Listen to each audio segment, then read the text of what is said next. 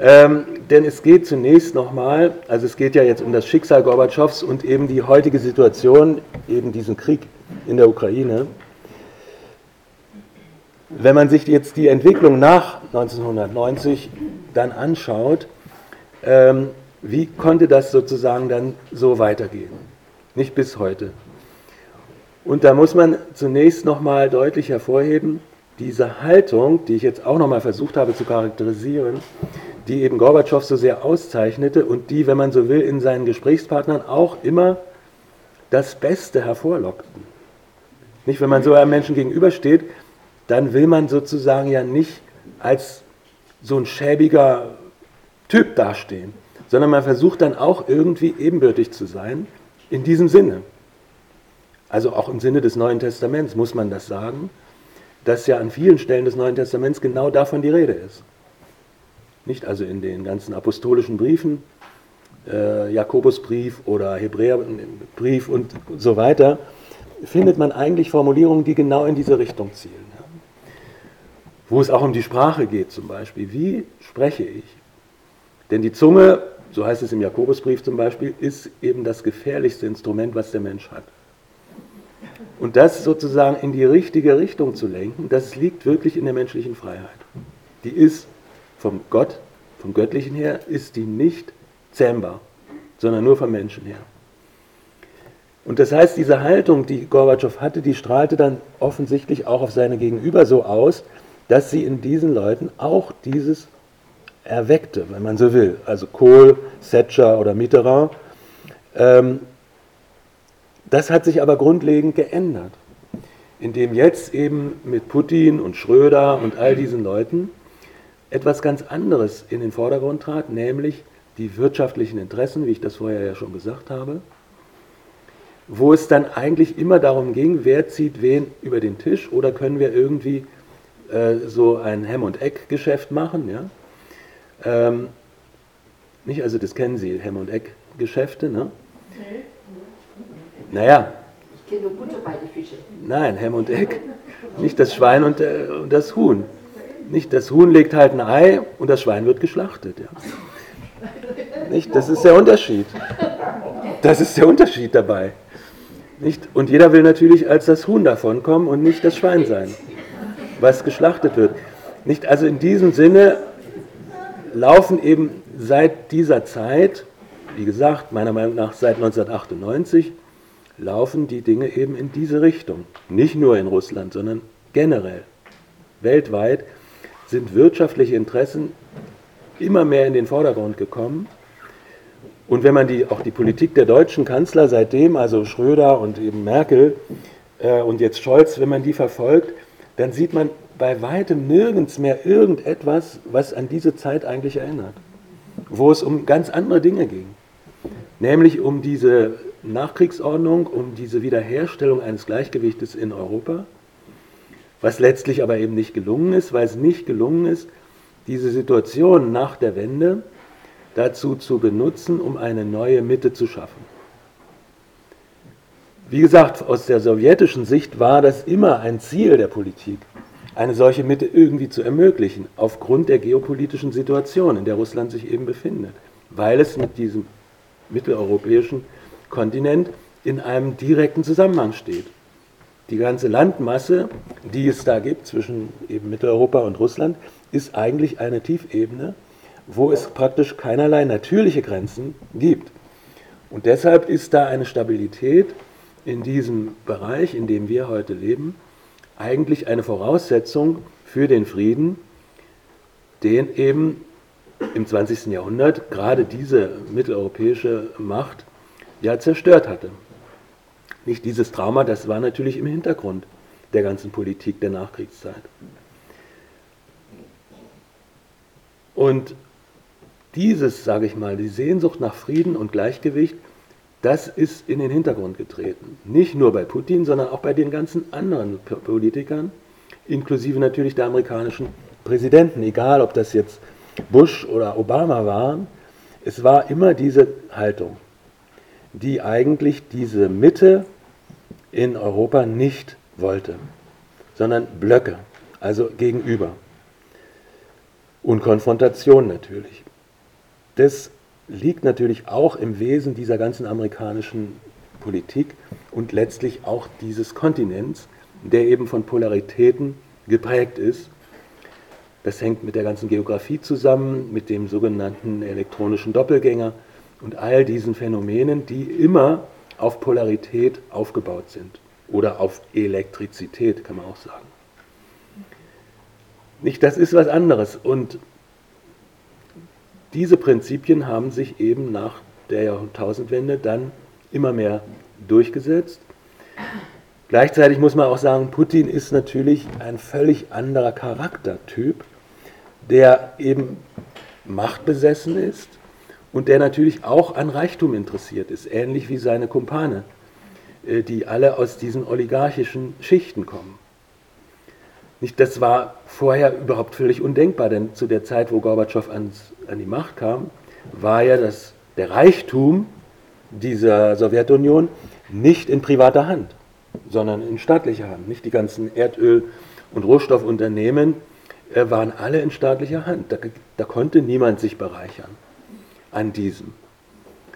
Und es ist eben nicht gelungen, da einen Übergang zu schaffen zu eben einer Neuordnung im Sinne der sozialen Dreigliederung. Wie auch. Denn diese Ideen und diese Neuordnung hätte, wenn dann von Europa bzw. von Mitteleuropa ausgehen müssen, dann hätte auch Russland, hätte man eine Orientierungshilfe gehabt.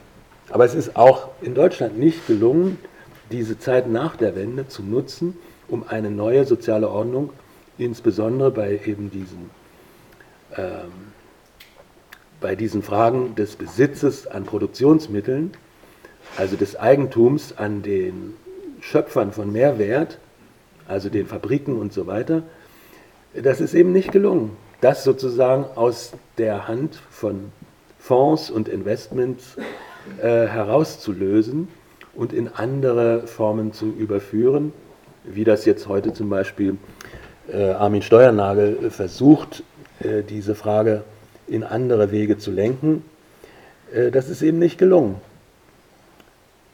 Und daher war es natürlich auch nicht zu erwarten, dass das jetzt in Russland sozusagen anders läuft. Aber wie gesagt, schon der Typ, der Charakter Putins ist ein völlig anderer der auf ganz andere Dinge ausgerichtet ist, als das eben Gorbatschow und seine Generation waren, auch aus natürlich biografischen äh, und, wenn man so will, karmischen äh, Zusammenhängen heraus.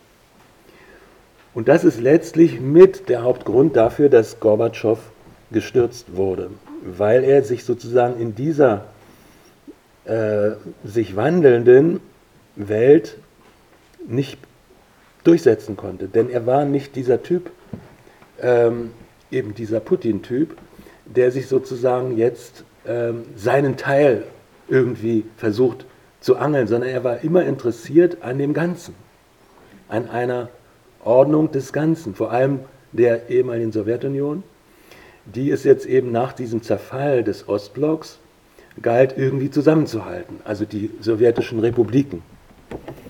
Und das ist ihm nicht gelungen, weil ihm da eben auch entschieden entgegengearbeitet wurde. Jetzt muss man aber noch dazu sagen, dass natürlich die 70 Jahre äh, Kommunismus ungeheure tiefe Wunden hinterlassen hatten. Also man kann es einfach so vergleichen und sagen, in Deutschland hatten wir zwölf Jahre Nationalsozialismus. In Russland hatten sie 70 Jahre Kommunismus. Oder genauer gesagt 72 Jahre, nicht? Also ein Vielfaches, ein Vielfaches, ein Sechsfaches sozusagen. Ähm, an Herrschaft von zentralistischer, diktatorischer Gewalt, Bevormundung und äh, Bespitzelung. Nicht, das war von Anfang an diese Richtung, in die sich diese Politik entwickelt hat in der Sowjetunion. Und es war natürlich nicht zu erwarten, dass jetzt Gorbatschow innerhalb von fünf oder sogar, oder wenn man so will, sieben Jahren, nicht von 1985 bis 1991, dass er da für diese Perestroika eben viel zu, viel, viel zu wenig Zeit hatte. Dieser Zeitraum war unmöglich geeignet, um 70 oder 72 Jahre Schädigungen durch dieses System aufzuarbeiten und eine Art Neuanfang zu begründen. Nicht, auch in Deutschland ist es ja nicht so gewesen, dass nach dem Zusammenbruch 1945 äh, eine totale Umwandlung erfolgt ist. Das kann man für das Geistesleben sagen, für das Rechtsleben nur teilweise und für das Wirtschaftsleben überhaupt nicht. Denn die Leute, die die Kriegswirtschaft in Deutschland betrieben haben, mit Albert Speer zusammen, der das organisierte, sind alle am Ruder geblieben. Also die Industriellen, die diese Kriegswirtschaft bewirkt und gefördert haben unter Albert Speer, die sind auch durch den Willen der Alliierten eigentlich alle ungeschoren davon gekommen und haben weitergearbeitet. Im rechtlichen Bereich, die Richter und so weiter, auch ganz ähnlich. Nur im Geistesleben wurde sozusagen aufgeräumt. In Deutschland nicht. Also da war auch nicht eine totale Umwandlung, sondern nur eine teilweise Umwandlung. Ähm, vor allem durch das Grundgesetz äh, natürlich, aber das betraf die Inhaberstrukturen des Wirtschaftslebens überhaupt nicht. Das war von dem Grundgesetz überhaupt nicht betroffen. Nicht? Und wie sollte also jetzt in der Sowjetunion innerhalb von so kurzer Zeit eine völlige Umwandlung nicht nur des Geisteslebens, wo es also um Glasnost ging, also um eben freies Geistesleben, sondern eben auch im Sinne des Wirtschaftslebens, wo diese Staatswirtschaft eben alles, wenn man so will, zugrunde gerichtet hatte, wie sollte sich das in so kurzer Zeit umwandeln? die zentralistische Partei und deren bürokratische Strukturen aufzulösen, das stellte sich als unheimlich schwer äh, heraus. Und die Bevölkerung, die letztlich ja die Leidtragende immer war, hat sich eben zu Gorbatschows Zeiten immer massiv darüber beklagt, dass von diesem Glasnost und Perestroika bei ihr selber gar nichts ankam. Weil die entsprechenden Bonzen und eben die bürokratische Struktur das nicht mitmachte. Nicht, da wehrten sich die Leute, ähnlich wie Honecker und seine Genossen, die wehrten sich gegen diese Umwandlung, weil es natürlich ihre Privilegien äh, quasi äh, aufgelöst hätte. Das war also ganz schwierig, diese Strukturen, die da 70 Jahre lang sich entwickelt hatten, so in so kurzer Zeit äh, umzuwandeln. Dann, wie gesagt, ein ganz wesentlicher Faktor, die Reaktorkatastrophe von Tschernobyl, äh, die Gorbatschow noch relativ harmlos sozusagen in ihrer Wirksam oder Auswirkung beschreibt. Wenn man das aber genauer studiert, ähm, dann weiß man, dass das wirklich die verheerendsten Folgen hatte, nicht nur jetzt im gesundheitlichen und ökologischen Sinne, sondern auch generell politisch und wirtschaftlich trat dadurch sozusagen der eigentliche Zustand dieser Sowjetunion zutage. Und indem sich jetzt eben in äh, Europa dieser Ostblock auflöste und Deutschland wiedervereinigt wurde, begannen eben auch die anderen Staaten mit Recht, also Polen, Ungarn, Bulgarien und so weiter, ähm, und vor allem auch die zur Sowjetunion gehörigen Republiken Weißrussland, Ukraine und die baltischen Staaten auf ihre Unabhängigkeit äh, zu drängen und eben nicht abzuwarten eine Neuordnung dieser Union, wie sie eben Gorbatschow im Sinn hatte. Nicht, er war eben auf ganz andere Ziele ausgerichtet, überhaupt nichts Nationalistisches, was dann eben immer mehr in den Vordergrund trat, sondern etwas, wo es um gemeinsames Handeln ging, also solidarisch, auch im Sinne natürlich des Sozialismus. Das hatte Gorbatschow nie aufgegeben, seine sozialistischen Ideale von Solidarität und Zusammenhalten. Aber da waren die anderen überhaupt nicht mehr bereit, irgendwelche Kompromisse zu machen, vor allem auch die baltischen Staaten nicht, aber auch die Ukraine nicht, und nutzten sozusagen die Schwäche, die jetzt immer mehr zutage trat, Gorbatschows aus, um ihre eigene Unabhängigkeit abzusichern. Jetzt bringe ich da nochmal ein äh, Zitat hier aus der Biografie. Ähm, Die reale Demokratisierung der Gesellschaft und des Staates war die schwierigste Prüfung für die KPDSU.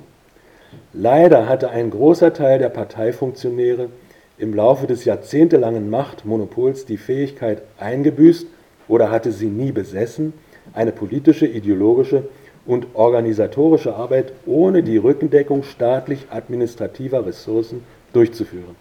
Immer wieder wurden bei den Plenartagungen Forderungen laut, die Autorität der Parteiorgane durch rechtliche Instrumente zu untermauern. Das endete damit, dass die Mehrheit der Parteispitze oder zumindest ein beträchtlicher Teil sich am August-Putsch beteiligen sollte. Nicht also, es kommt dann eben so weit, dass im August 1991 ein Putsch äh, stattfindet gegen Gorbatschow. Er befindet sich im Urlaub auf seiner Datscha und wird dort quasi gefangen gesetzt. Es wird in der Presse verlautbart, er sei schwer erkrankt und es tritt ein sogenanntes Notstandskomitee in Kraft und enthebt ihn quasi seines Amtes. Dem vorangegangen war aber die Machtergreifung von Jelzin. Im Zuge eben der Unabhängigkeitsbestrebungen der anderen Sowjetrepubliken, insbesondere eben der Ukraine, äh, fing Jelzin in populistischer Art an, sozusagen sich diese Bewegungen separatistischer Art zunutze zu machen und die russische Föderation, also das, was jetzt sozusagen übrig blieb von der Sowjetunion als Russland, äh, diese russische Föderation zu seiner Sache zu machen. Also nationale Interessen, so wie sie eben auch bei den anderen baltischen Staaten oder eben in der Ukraine sich geltend machten. Dasselbe nutzte jetzt Jelzin für Russland aus. aus. Während Gorbatschow immer noch sozusagen auf dem, wenn man so will, anderen Dampfer saß, nämlich eine Union der sowjetischen Staaten zu bilden, weil ihm irgendwie klar war, dass man das nur gemeinsam lösen kann und nicht durch separatistische Tendenzen. Aber da war er eben unterlegen. Vor allem durch diesen Putsch wurde er quasi entmachtet und Jelzin, der gleichzeitig damit aber auch überrumpelt wurde, äh, nutzte aber letztlich diese Situation aus, um eben seine Politik äh, durchzusetzen und ähm, es kam dann im Dezember 1991 zu dieser Gründung der GUS, also der Gemeinschaft unabhängiger Staaten. Also Russland, Ukraine, Weißrussland und weiß nicht welche noch dazu. Die, nicht, die bildeten eben diese GUS. Nicht? Und das war letztlich das Ende dieser Unionsbestrebungen Gorbatschows.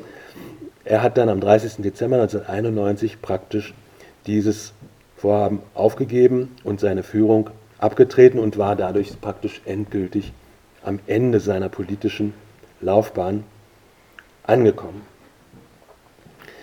Nicht, also da, da ist sozusagen eine völlige Umwälzung im Sinne von separatistisch-nationalistischen Bestrebungen, die Jelzin für seine Machtfestigung ausnutzte und die aber in wirtschaftlicher Hinsicht dann zu diesem Raubtierkapitalismus, wie das heute genannt wird, führten. Das heißt, die Überführung ehemals gesellschaftlichen Eigentums in private Hände von Monopolisten oder Oligarchen, die sich sozusagen jetzt bereicherten. Und das Schlimme an der ganzen Entwicklung war natürlich, dass von dieser ganzen Umwandlung letztlich beim Volk nichts ankam. Also die, die, Armut, die sowieso immer geherrscht hatte, nahm jetzt noch zu, statt ab, weil eben das Volkseigentum jetzt eben überhaupt nicht mehr Volkseigentum war, sondern jetzt Privateigentum und davon hat natürlich der einfache Mensch nie etwas abbekommen. Diese Spaltung sozusagen wurde immer schärfer und das war sozusagen das Kennzeichen dieser 90er Jahre, dass diese wirtschaftliche Entwicklung ähm, jetzt immer mehr in diese privaten und, wenn man so will, Raubritter-Zusammenhänge äh, äh, überführt wurde. Und das Schlimme an der ganzen Entwicklung war aber, dass die Perestroika und alle Bestrebungen Gorbatschows zunächst vom Westen eigentlich unterstützt worden sind. Also die Befreiung im Sinne von Glasnost und, und, und freiem Geistesleben, das kam natürlich im Westen gut an. Aber auf der anderen Seite waren natürlich vor allem im Westen, in Amerika, die Interessen jetzt wirtschaftlich da endlich Fuß zu fassen, nachdem sozusagen das ganze äh, kommunistische System zusammengebrochen war, und jetzt da Handel zu treiben und Geschäfte zu machen, das dominierte vor allem die amerikanische Politik und so hat man eben ab 1990 eben nicht Gorbatschow mehr unterstützt, sondern eben Jelzin, weil man da sozusagen für die eigene Wirtschaft die Vorteile des sogenannten freien Marktes äh, kommen sah. Und ähnliches gilt aber auch für andere westliche äh, Politiker, dass man eben sich in diesem Sinne äh, orientiert hat an diesem freien Markt. Das ist ganz ähnlich, wie das heute mit China läuft. Da guckt man eben auf das Geschäft und was da sonst in China geschieht mit den Menschen, das wird zwar manchmal so als Lippenbekenntnis irgendwo noch ausgehängt, aber das beeinflusst eigentlich das reale Wirtschaftsleben nicht. Die wirtschaftlichen Interessen gehen vor und so war das auch in diesem Fall. Nicht also in diesem Sinne hat sich diese gesamte politische Situation, die gesamte politische Landschaft grundlegend verändert. Und man kann schon sagen, indem Gorbatschow sozusagen von der politischen Bühne abtrat, ist dieses, was er versucht hat, diese sozialen Ideen und diese Orientierung sozusagen am Menschen, ist einfach verschwunden. Und es traten jetzt völlig andere Ideen und Impulse in den Vordergrund. Und von daher war es, wenn man so will, auch konsequent, dass letztlich, nachdem dieser Jelzin an seinem Alkohol zugrunde gegangen ist, also 1998 dann abtreten musste, aufgrund vor allem auch gesundheitlicher Probleme, ähm, aber auch wirtschaftlicher Probleme, dass er dann 1999 seine Macht an Putin ähm, übergeben hat was er dann, wie du ja noch gesagt hast, äh, kurz vor seinem Tod als einen Fehler betrachtet hat, aber damals ähm, eben nicht. Jetzt ist es interessant, diese Situation und auch das Weitere jetzt aus der Perspektive Gorbatschows weiter anzuschauen. Wie gesagt, was ich Ihnen erzähle, ist alles mehr oder weniger aus der Perspektive von Gorbatschow erzählt und in seinem Buch Das neue Russland äh, bewertet er jetzt auch diese Übergangszeit. Und man ist erstaunt, wie positiv er zunächst auf diesen Putin hinblickt. Er macht zum Beispiel deutlich, dass die erste Amtshandlung, die Putin dann machte, war ja die Niederschlagung dieser Aufstände, die aus Tschetschenien kamen. Also diese Terrorangriffe und dieser Krieg dort. Und den hat er ja mit ganz brutaler Gewalt äh, beendet und sozusagen seine militärische Stärke ähm, gezeigt. Da ist Gorbatschow zum Beispiel ziemlich, also nicht irgendwie kritisch, sondern er sagt ja, das war irgendwie notwendig, da durchzugreifen. Nicht? Er selber, weiß ich nicht, ob er selber das in dieser Weise auch ge äh, gemacht hätte. Nicht das. Hm? aber.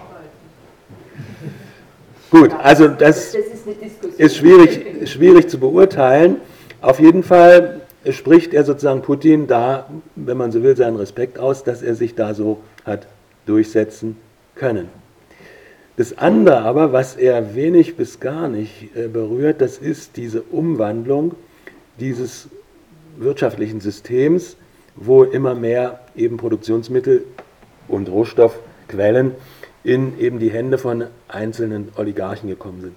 Dieses System hat ja Putin wiederum umgewandelt und mehr oder weniger an diese Stellen Leute gesetzt, die gleichzeitig politische Ämter hatten. Das war vorher nicht der Fall. Vorher waren das einfach Geschäftsleute. Und jetzt wurden aus Geschäftsleuten Politiker. Und da merkt man auch, in welche Richtung die ganze Politik von diesem Putin eigentlich zielt oder gezielt hat nämlich das Wirtschaftsleben mit dem politischen engstens wieder zu verflechten, wie es ursprünglich auch der Fall war. Äh, nur jetzt eben so, dass er die Kontrolle hatte. Also dass sozusagen niemand ein Oligarch sein konnte, der nicht von seinen Gnaden an diese Stelle gesetzt war.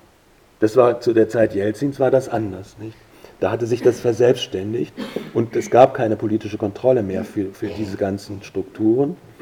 Während Putin es verstand, die Leute eben da an die Stellen zu setzen, die gleichzeitig Oligarchen, also Wirtschafts- oder Mafiabosse waren und Politiker. Nicht? Dadurch ist auch das ganze System des Staates in dieser Weise korrupt, weil das alles eigentlich immer über Korruption lief. Das heißt, wenn du für mich politisch das oder das bewirkst, dann kriegst du finanziell das oder das dabei raus. Nicht? Also wenn man sich vorstellt, jegliche politische Handlung wird gleichzeitig ähm, in wirtschaftlichem Kapital ausgezahlt. Nicht, das ist Korruption ersten Ranges. Nicht, da ist nichts mehr von irgendwelchen politischen Idealen ähm, getrieben, sondern alles nur noch von wirtschaftlichen Interessen. Also ich handle im politischen Sinne dann, wenn mir das wirtschaftlich was bringt. Und das ist nur möglich, wenn eben diese Schaltstellen der Macht gleichzeitig auch Schaltstellen des Geldes sind. Nicht, wenn sich alles irgendwie ummünzen lässt. Nicht, das ist sozusagen die neue Struktur äh, der, äh, des Staates auf der einen Seite und auf der anderen Seite wird jegliche Meinungsfreiheit, Opposition äh, bekämpft und unterdrückt, sodass ein großen Teil der russischen Intelligenz ja auswandert und sich in den Westen begibt. Nicht viele ehemalige russische Schriftsteller, die also in Russland äh, tätig waren, leben inzwischen im Westen und äußern ihre Kritik von hier aus. Oder andere Leute wie Gary Kasparov oder wen auch immer man da nennen will, äh, die sind alle im Westen. Keiner ist da mehr in Russland, weil es dort nicht möglich ist, irgendwie kritisch oder frei ähm, äh, zu äußern oder gar politisch wirksam zu sein im Sinne einer Opposition. Oppositionelle, die in Russland tatsächlich noch etwas bewirken wollten, sind entweder vergiftet oder nach Sibirien geschickt worden. Und das ist eben charakteristisch für diese ganze Situation, die wir heute in Russland haben, dass, und das bemerkt Gorbatschow allerdings, Putin von Anfang an autoritäre Züge hatte. Nicht autoritäre Züge in diesem Sinne, dass sozusagen die eigentlich abgeschaffte staatliche Zentralgewalt ersetzt wurde durch diese Macht seiner Person. Und schließlich kommen wir nun zu der ganzen Entwicklung, mit der wir es heute äh, zu tun haben, auf die Gorbatschow nun auch zu sprechen kommt, nämlich die, der Krieg um die Ukraine, den er ja am Schluss seines Lebens auch noch tatsächlich miterlebt hat, den er aber vorausgesehen hat. Und da ist er durchaus äh, kritisch gegenüber natürlich der Ukraine selber, weil er sagt, indem sie sich eben losgelöst haben aus diesem Zusammenhang der Union und sich eben verselbstständigt haben oder unabhängig, sind sie zum Spielball geworden zwischen eben westlichen und russischen Interessen. Nicht das Problem, was wir letztlich in Deutschland nicht gelöst haben, nämlich eine unabhängige Mitte zu bilden zwischen Interessen des Westens und des Ostens. Also eine stabile Mitte zu bilden zwischen den Blöcken. Das ist nicht gelungen in Deutschland, aufgrund der ganzen Situation nach der Wende, wie ich sie ja schon beschrieben habe. Und dadurch fehlte eben dieses Element, was sehr richtig schon in der Nachkriegszeit von Russland aus immer, wenn man so will, erwünscht wurde, dass es in Europa eben eine solche Mitte geben möge.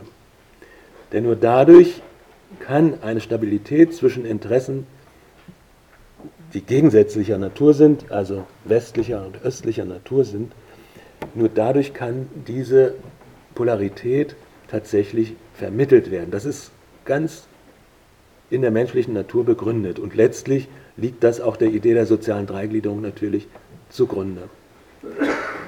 Und darauf ging eigentlich sozusagen die Entwicklung bis 1989, die zielte eigentlich auf dieses hin.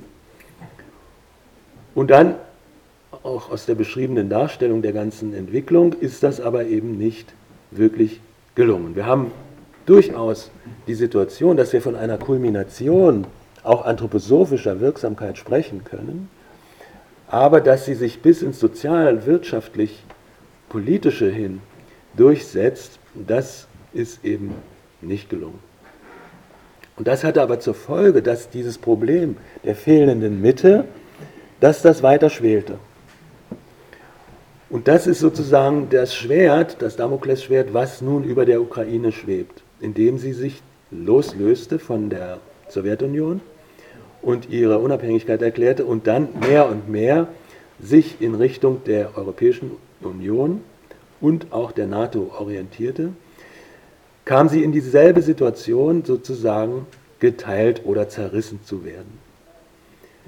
Nicht also diese Problematik und wenn man auch die ganze Literatur aus der Ukraine, wenn man sie studiert, dann wird man immer diese Polarität finden. Da gibt es Autoren, die sind eher westlich orientiert und die leben auch im Westteil der Ukraine und beschreiben eigentlich sowas wie Österreich-Ungarn im Grunde genommen. Also das, was Galizien mal war.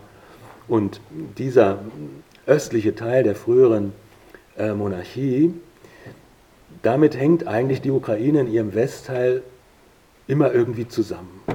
Das sind letztlich eigentlich europäisch, wenn man so will, sogar mitteleuropäische äh, Ideale, die da im Grunde genommen leben, in diesem westlichen Teil der Ukraine.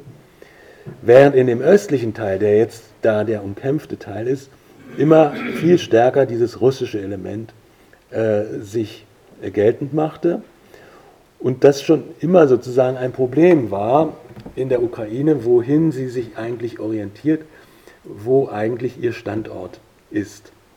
Also diese Frage auch wieder der Mittebildung. Dazu kommen natürlich religiöse Probleme, wie etwa das russisch-orthodoxe, islamisch, ähm, islamische Problem. Also die Krim zum Beispiel ist zum großen Teil durch Tataren eigentlich kultiviert, also Muslime. Ähm, und dann haben wir eben das äh, orthodoxe und eben das äh, römisch-katholische äh, Element und natürlich das jüdische Element, was aber durch den Zweiten Weltkrieg und vor allem durch die Nazis weitgehend ausgerottet äh, worden ist. Also dieses Zusammenleben der Religionen ist auch dort, ähnlich wie in dem früheren Österreich-Ungarn, immer ein Thema gewesen. Also auch da diese Frage der Vermittlung, äh, ein mittleres, was eigentlich gesucht wird. Dazu kommt die Geografie, diese Flüsse, die das Land eben teilen in einen östlichen und westlichen Teil. Also auch geografisch gibt es diese Thematik auch. Durch diese Loslösung aber kam sozusagen die Ukraine eben in diese Hände des Westens, der da ja auch einen großen Einfluss ausgeübt hat auf diese Revolution 2014, äh, diesen sogenannten Maidan. Und deswegen ist das jetzt kein Wunder, dass die Ukraine eigentlich zum Schauplatz eines Stellvertreterkrieges geworden ist, äh, wo sich sozusagen die Amerikaner mit den Russen äh, ein Duell liefern, aber wie das für die Amerikaner üblich ist, nicht auf ihrem eigenen Territorium. Nicht, das ist für Russland was ganz anderes, weil für sie ist das vor der Haustür und es ist teilweise sozusagen ein Gebiet, was ja zur Sowjetunion dazugehörte, und Putin strebt ja eigentlich die Wiederherstellung dieser ehemaligen Union, aber jetzt in einem ganz anderen Sinne als Gorbatschow, äh, strebt, er der, strebt er die wieder an. Während die Amerikaner sind weit weg von zu Hause und tauchen da ja gar nicht auf. Nicht, es, es sind halt irgendwelche Drohnen und irgendwelche Waffen und irgendwelche Satelliten, die die Amerikaner da zur Verfügung stellen, also Material, aber Menschen oder gar Land oder gar Zivilbevölkerung kommt überhaupt niemals in Frage. Nicht für die Amerikaner spielt sich das alles weit, weit weg von zu Hause ab. Nicht, das, das, das kann man sich gar nicht vorstellen, was das für ein Unterschied ist. Sie können, wenn Sie sowas äh, ertragen, können Sie sich einen Spielfilm angucken, Die Hard Nummer 5 oder auf Deutsch Stirb langsam mit Bruce Willis. Das spielt in Russland. Ne? Eine Zerstörungsorgie ohne Ende, die da stattfindet, vor allem Fahrzeuge gehen dabei zu Bruch. Aber der, diese gesamte Materialschlacht, die Sie da über anderthalb Stunden sich angucken, findet statt in Moskau und in der Ukraine. Und die Amerikaner, die dann immer die Guten sind, kommen nachher fröhlich äh, gestimmt nach Hause und hinterlassen ein Schlachtfeld ohne Ende. Ta Tausende von zerstörten Fahrzeugen und Gebäuden und Hunderte von Toten. Ja, und zu Hause in Amerika ist alles bestens. Ne?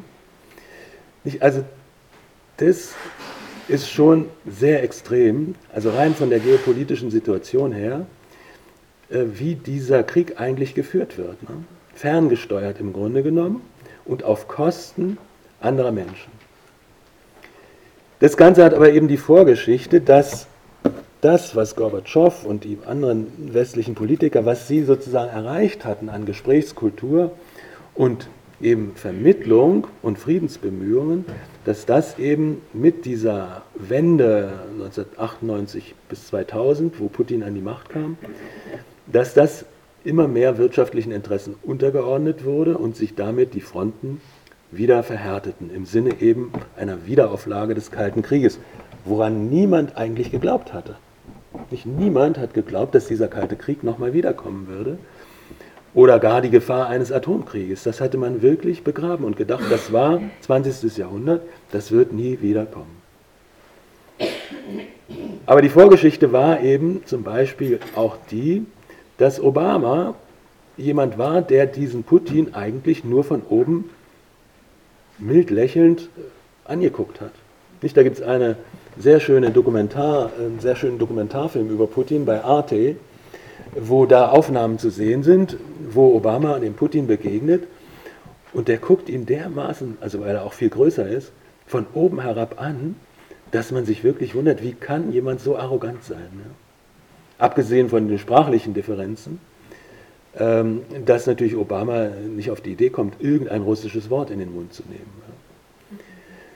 Also solche äh, Sachen, und das ist genau das Gegenteil von dem, was eben zur Zeit Gorbatschows äh, stattgefunden hat, wo man auch die, sage ich mal, misslungensten Gespräche trotzdem immer noch versucht hat, positiv auszuwerten. Nicht eine völlig andere Gesinnung, die sozusagen den Boden bereitet für diese Konfrontation, die dann eben auch zu Provokationen führt, wie eben diese NATO-Mitgliedschaft. Ich meine, ursprünglich hat Gorbatschow eben ausgeschlossen, dass Ostdeutschland überhaupt in die NATO mit einbezogen wird. Die Grenze sollte sozusagen da verlaufen, wo die ursprüngliche innerdeutsche Grenze gewesen ist. Und das Ganze hat ja dann aber nicht aufgehört, sondern es ging dann weiter. Nachdem der Warschauer Pakt aufgelöst war, sind dann eben die ehemaligen Ostblockstaaten alle NATO-Mitglieder äh, geworden. Und der letzte Anker, den es dann aber noch gab, das war die Ukraine und, und Weißrussland natürlich, die aber viel stärker mit Russland verbunden sind als jetzt die Ukraine. Das heißt, dieses ganze Thema äh, Mitgliedschaft der Ukraine in westlichen Bündnissen äh, war von Anfang an natürlich vermintes Gelände und das wussten natürlich die Amerikaner. Und in dem Sinne ist diese ganze Sache eben eskaliert, weil man das einfach genutzt hat, um die Russen zu äh, provozieren und letztlich natürlich auch wusste, was der Putin eben für ein Typ ist. Nicht, das ist ja nun nicht schwierig zu durchschauen, was das für ein Typ ist, dass der eben einen solchen Krieg einfach dann vom Zaun bricht und natürlich keinerlei Skrupel hat, Tausende von Menschen äh, zu opfern. Nicht, das ist nicht schwer zu durchschauen, dass dieser Mann über Leichen geht und seine Armee auch da bereit ist, einfach zu verheizen. Ähm, das heißt, diese ganze Sache ist sozusagen äh, mehr oder weniger auf eine solche Eskalation hin äh, gelaufen, wenn, wenn man so will, in einer leider folgerichtigen äh, Logik, die eben auf Konfrontation ausgerichtet ist und nicht mehr auf Vermittlung oder eben äh, Frieden. Nee, also so kann man abschließend äh, sagen, diese fehlende Mitte, auf die eben sowohl die europäischen wie auch eben Gorbatschow als Politiker damals vor 1989 hinzielten, äh, das ist eben nicht wirklich gelungen. Deutschland hat sozusagen eine solche Mitte nicht bilden können, auch deshalb, weil das Bewusstsein für die Bedeutung einer solchen Mitte bei den entscheidenden Politikern, wie Helmut Kohl zum Beispiel, nicht vorhanden war. Also Ideen, wie sie der Rolf Henrich in seinem Buch formuliert, die lagen natürlich Helmut Kohl, auch wenn er seine beiden Söhne auf der Waldorfschule in Mannheim hatte, ähm, sie lagen ihm trotzdem fern, weil seine ganze Ausrichtung einfach amerikanisch orientiert war, was natürlich, wie auch Gorbatschow zugibt, auch eine Folge von massiven grundlegenden Fehlern der ganzen Politik der Nachkriegszeit Russlands war. Also die Berlin-Blockade zum Beispiel, die Niederwerfung des Aufstands in äh, Berlin 1953, der Prager Frühling, alle diese Geschichten haben natürlich dieses Bild äh, der Sowjetunion, eines, eines feindlichen, eben diktatorischen Regimes, äh, verstärkt. Und auch das konnte Gorbatschow nicht einfach so beiseite wischen. Diese Geschichten, die da passiert waren, äh, die sind ja natürlich in der Bevölkerung hängen geblieben. Das ließ sich nicht einfach so vom Tisch wischen. Und dieses Bild hat natürlich auch die Generation von Helmut Kohl und anderen Politikern zunächst geprägt. Und es war immerhin dann doch überraschend, wie nahe sich diese Politiker dann doch gekommen sind. Nicht also bei ihren Gesprächen ist es dann doch irgendwie gelungen, das Menschliche vorherrschen zu lassen und nicht das konfrontative ähm, Element. Aber letztlich hat sich das eben nicht, aus den ganz genannten Gründen, hat sich das letztlich nicht aufrechterhalten können. Und gleichzeitig muss man aber sagen, vor allem wenn man die Karma-Vorträge, von denen jetzt Michaela heute Morgen gesprochen hat, in Betracht zieht, ähm, denn da kommt ja noch etwas zum Zuge, was in den eigentlichen Karma-Vorträgen, also GA 237 und 38, was da Odersteiner ausführt, das wird erst vollständig, wenn man das auf dem Hintergrund der Vorträge in der Priesterapokalypse, also GA 346, wenn man das dazu zieht, vor allem 12. September 1924, da sagt er ganz bestimmte Dinge, die er eben zu den Mitgliedern der Anthroposophischen Gesellschaft gar nicht äußert, an keiner Stelle äußert. Bei den Priestern die ja trotzdem alle Mitglied der Gesellschaft waren, sagt er nämlich, ja, bevor, also im Zusammenhang mit der Kulmination, ist eben wichtig zu wissen, dass mit dem Jahr 1998 dieses Tier aus dem Abgrund wieder aufsteigen wird. Dieses Tier aus dem Abgrund, was in der Apokalypse eben der Sorat genannt wird, oder mit dieser Zahl 666. Also die Zahl des Tieres ist 666 und sein Name ist Sorat, was sich aus dieser Zahlenfolge ergibt im Hebräischen. Und dann sagt er den Priestern noch im Zusammenhang mit dem Wiedererscheinen des Christus im Ätherischen, bevor diese Erscheinung sich geltend machen kann, wird aber eben auch dieses Tier um das Jahr 1933 aufsteigen. Also da wird sozusagen doppelt hingewiesen auf diese Widersachermacht.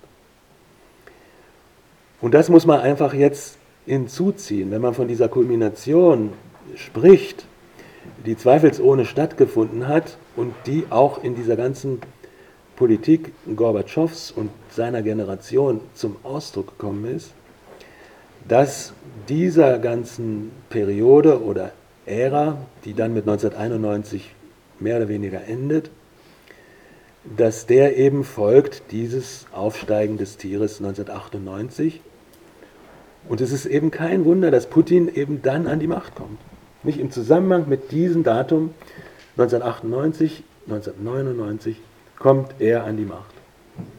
Und gleichzeitig entsteht bei uns im Westen das Internet. Nicht diese ganzen digitalen Zusammenhänge, die wir heute haben, werden in dieser Zeit etabliert. Es gab natürlich das Internet vorher auch schon, Aber in der Form, wie wir es heute kennen, hat das 1998, 99, da hat das begonnen, die ganze Internetwirtschaft und das, was dann soziale Netzwerke und so weiter betrifft. Diese ganze Entwicklung der digitalen Steuerung und Überwachung, der Datenverarbeitung und der Entwicklung künstlicher Intelligenz, alles dieses, was jetzt mit dem Westen zu tun hat, also mit dem Nervensinnesystem, diese ganze Entwicklung ist auch seit 1998 erst wirklich im Gange.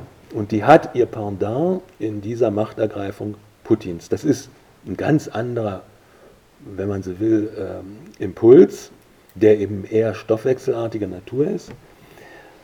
Aber er trägt dieselben Züge. Er hat diese Züge des Tieres aus dem Abgrund.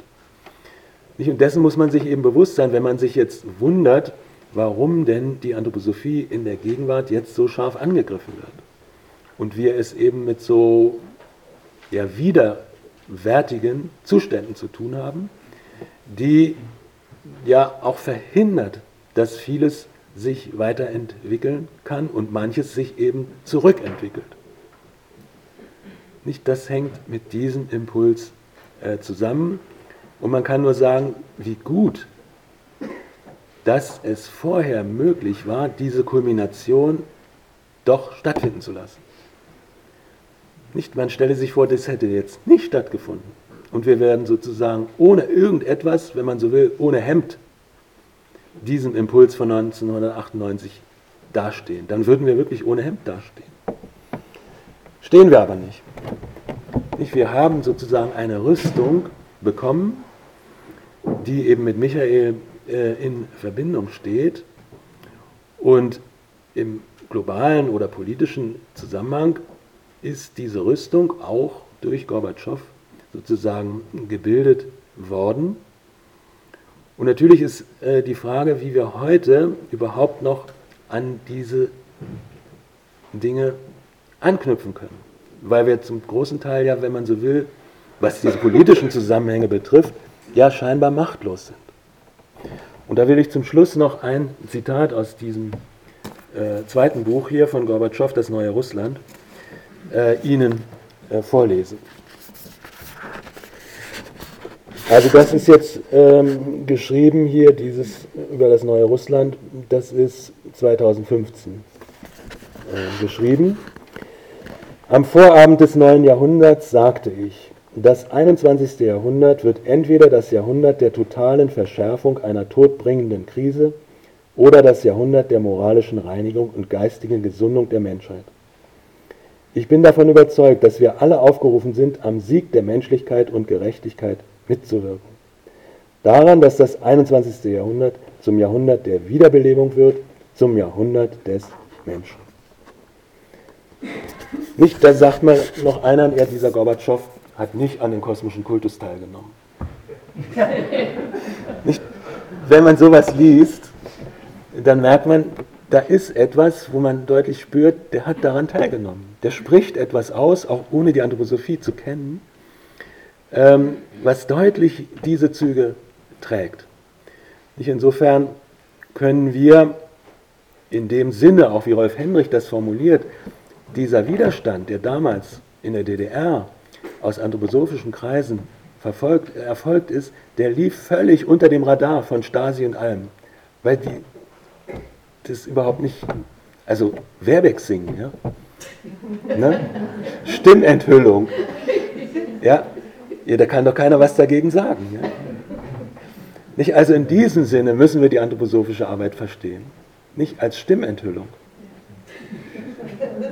Gut, also so viel von meiner Seite und wir können jetzt gerne noch ins Gespräch kommen. Wir haben noch etwas Zeit. Vielen Dank.